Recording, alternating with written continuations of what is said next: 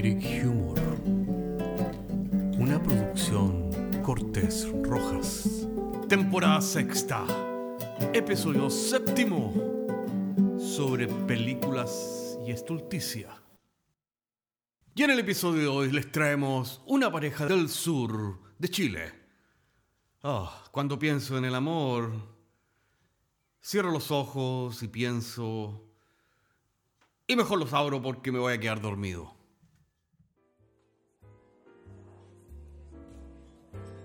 Hola, hola amigos, los saludamos a todos desde Oniric Humor, el bar virtual, con nuestros acostumbrados eh, invitados políticamente incorrectos. En el día de hoy tenemos un matrimonio, un matrimonio muy particular, eh, llevan 50 años de casados, Felicidades a ambos.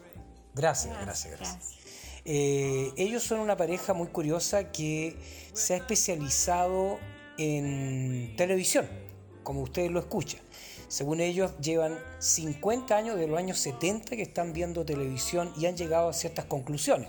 Tengo en mis manos el libro ya que eh, dice cómo ver televisión en los días de hoy, que es algo muy interesante pero sería bueno que primero lo, expliquen a, ellos mismos a, ustedes, los auditores. Con ustedes, Marina. ¿Cómo estás, Marina? Hola, ¿cómo estás? Hola, ¿cómo estás? Bien, gracias. Eh, y Ariel. Eh, hola, hola, hola, gracias por, la invitación. Oye, eh, quería, entrando ya en materia, ustedes dicen que las películas en el fondo eh, llega, llega un punto en que se transforman en una especie de disco rayado, ¿no es cierto? Cambian los personajes, cambian los actores, cambian los lugares, pero son las mismas escenas básicamente. ¿Podrías tú, Marina, explicarnos un poco eh, acerca de esto, de, qué se trata? Porque tú aquí estoy leyendo en el libro que aquí habla de que eh, en las películas de suspenso y terror, por ejemplo, está la, famosa escena del estacionamiento, la ducha latina, etcétera, etcétera. ¿Podrías tú referirte un poco sobre este tema, Marina, por favor?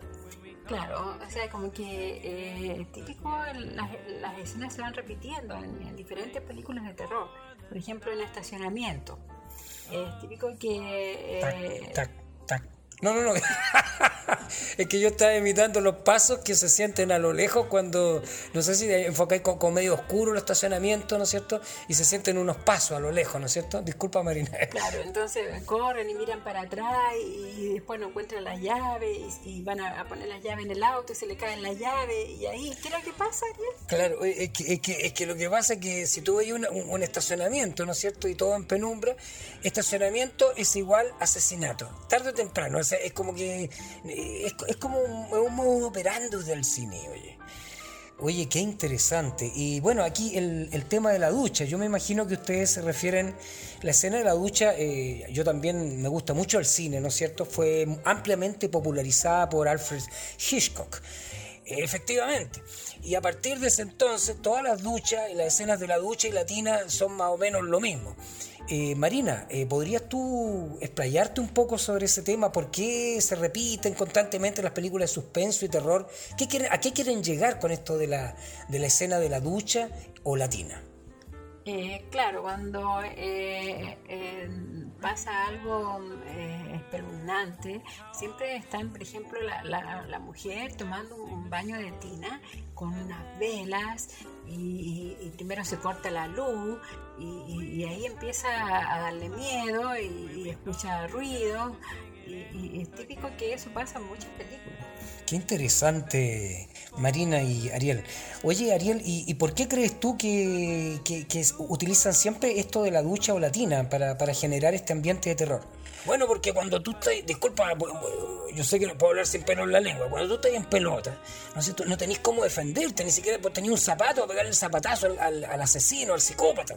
Entonces cuando tú estás en pelota, estás en la más perfecta indefensión.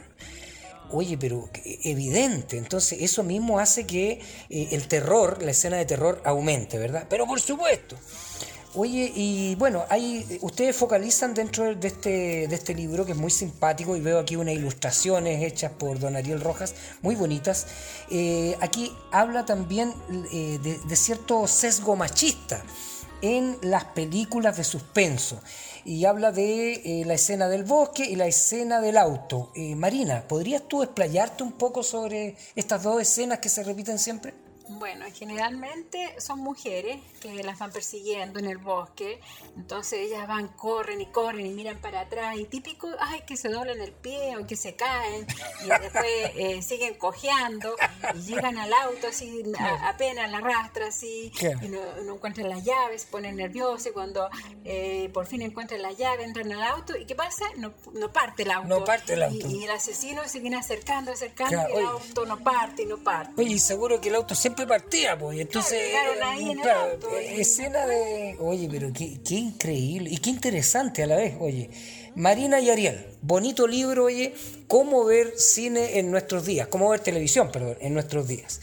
Eh, tú dedicas aquí un pequeño capítulo eh, al pie que se llama Escenas de Terror.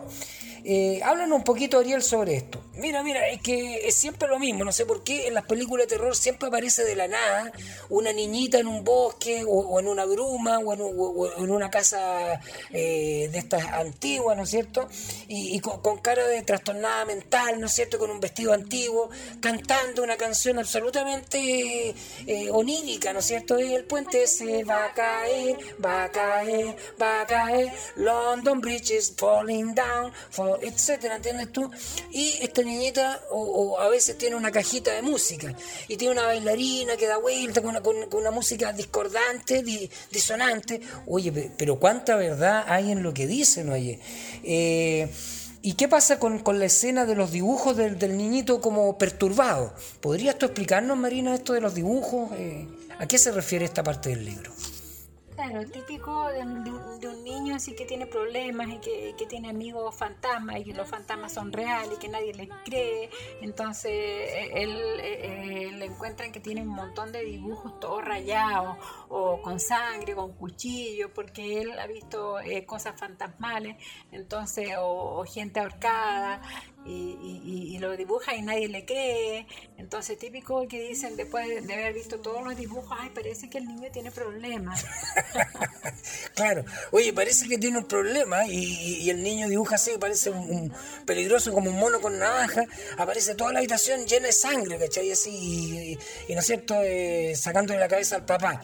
Y, la, qué sé yo, la psicóloga del colegio le dice a los padres, parece que tiene un problema. Oye, pero obvio que tiene un problema. Eh, cuánta razón hay en lo que dicen, oye, Marina y Ariel. Eh, realmente sí, eh, son, son escenas que tal como ustedes dicen, no importa los actores, no importa los personajes, ni siquiera las locaciones o lugares donde se realicen, son siempre las mismas. Oye, acá tú, hay un capítulo que se llama Insulto a la inteligencia.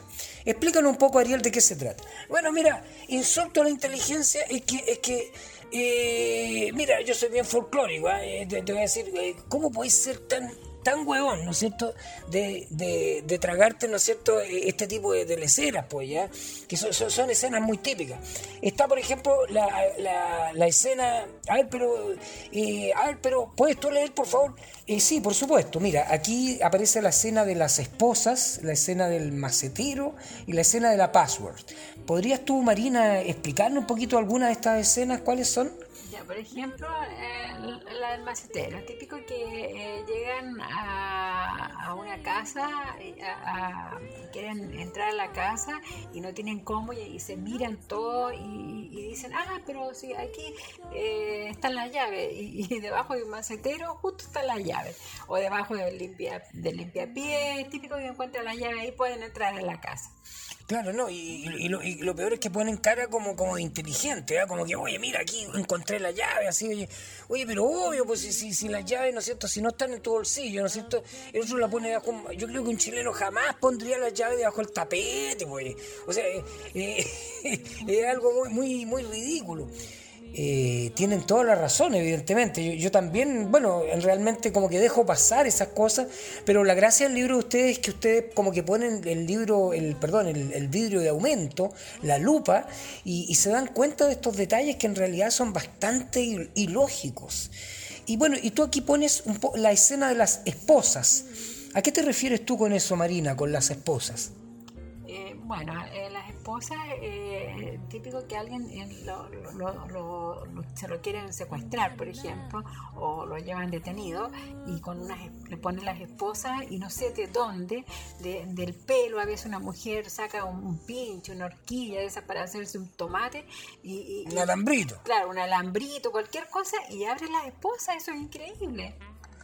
Oye, Ah, Oye, a mí me han puesto esposa y jamás me, me he podido sacar una, o sea, no, es- eso es imposible.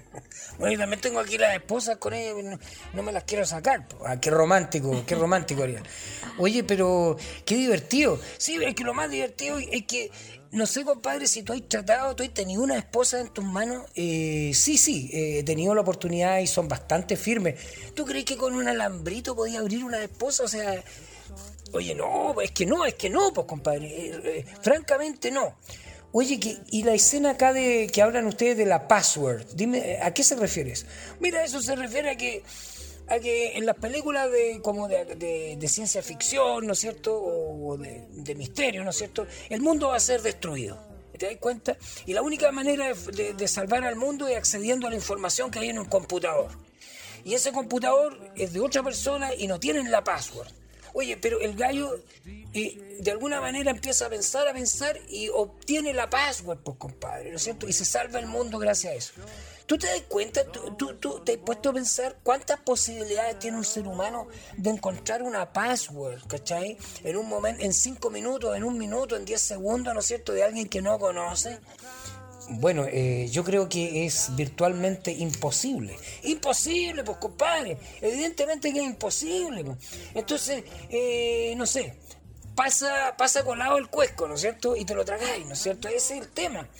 Oye, ¿cuánta razón hay en eso? ¿Y qué hay de las películas románticas?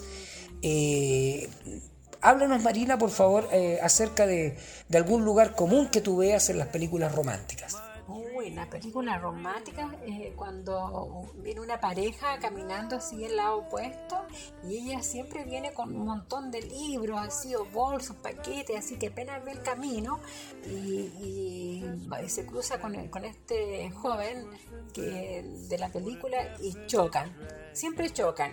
Y saltan los libros, saltan las manzanas, salta todo. Entonces eh, se agachan los dos a recoger la misma manzana y como que se dan un beso así. ¿sí?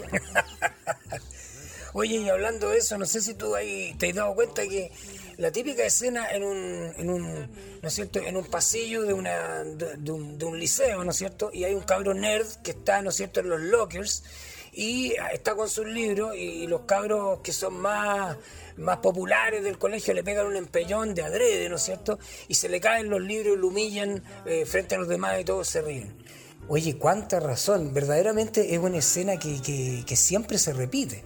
Como también la escena, imagínate, cuando el, el malo, el malo finalmente tiene al bueno en la parte que está terminando la película, lo tiene, ¿no es cierto? Y le pone el, le pone el, le pone el pistolón en la cabeza, po.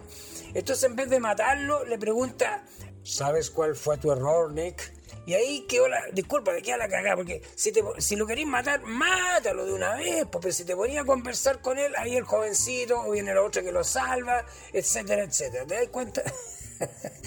Oye, tienes toda la razón, Ariel. Eh, qué increíble, ¿eh? Eh, realmente lo que ustedes muestran en este libro es una serie de lugares comunes que, tal como ustedes lo han dicho, se repiten innumerables veces como un disco rayado, ¿ya? y que nosotros la verdad es que es como, esto me hace acordar, no sé si se acuerdan ustedes del Chapulín Colorado, que toma, y entonces se repetía infinitamente lo mismo, lo mismo, lo mismo, es una cosa incesante. Ustedes plantean que al final es lo mismo en, en- en el cine, por lo menos el cine norteamericano, que estamos tan acostumbrados que es lo que, lo que hemos estado viendo durante más de 50 años, por lo que ustedes hablan de su libro. Pero por supuesto, pues. Y, Marina, ¿qué opinas tú acerca de, digamos, qué conclusiones finales tendrías tú de, de- este estudio que ustedes hicieron? Eh, bueno, ahí, si uno lo mira de un punto de vista de, que si uno quiere hacer una película súper fácil, solamente tienes que repetir las escenas pero con distintos personajes y está lista la película. Y éxito, claro, y éxito seguro, porque el- la gran masa de público está acostumbrada, ¿no es cierto?, a, este tipo de, de, de efectos, ¿no es cierto? Y de, presentaciones, de qué sé yo, de, cosas que se repiten. Y si no están, van a experimentar una, frustración. Oye, al más puro estilo estímulo-respuesta, el, perro de Pavlov, ¿no es cierto? Que una campanita y salivaba el perro. Efectivamente. Entonces, reflejo condicionado. Reflejo condicionado, señores y señores, justamente. O sea, el público, el público está acostumbrado, según este librito, a reflejos condicionados. Oye, un, un eh, súper entretenido el libro, yo lo leí ya y lo recomiendo a toda la audiencia. Y no nos queda más que despedirnos, pues. Gracias por esta visita. Eh, gracias, Marina. Eh, te agradecemos tu, tu visita. Eh, y gracias Ariel, eh, será hasta la próxima oportunidad aquí, desde Oniric Humor, el bar virtual. Chao, chao, que estén bien. Nos vemos, chao, hasta pronto. Hasta pronto.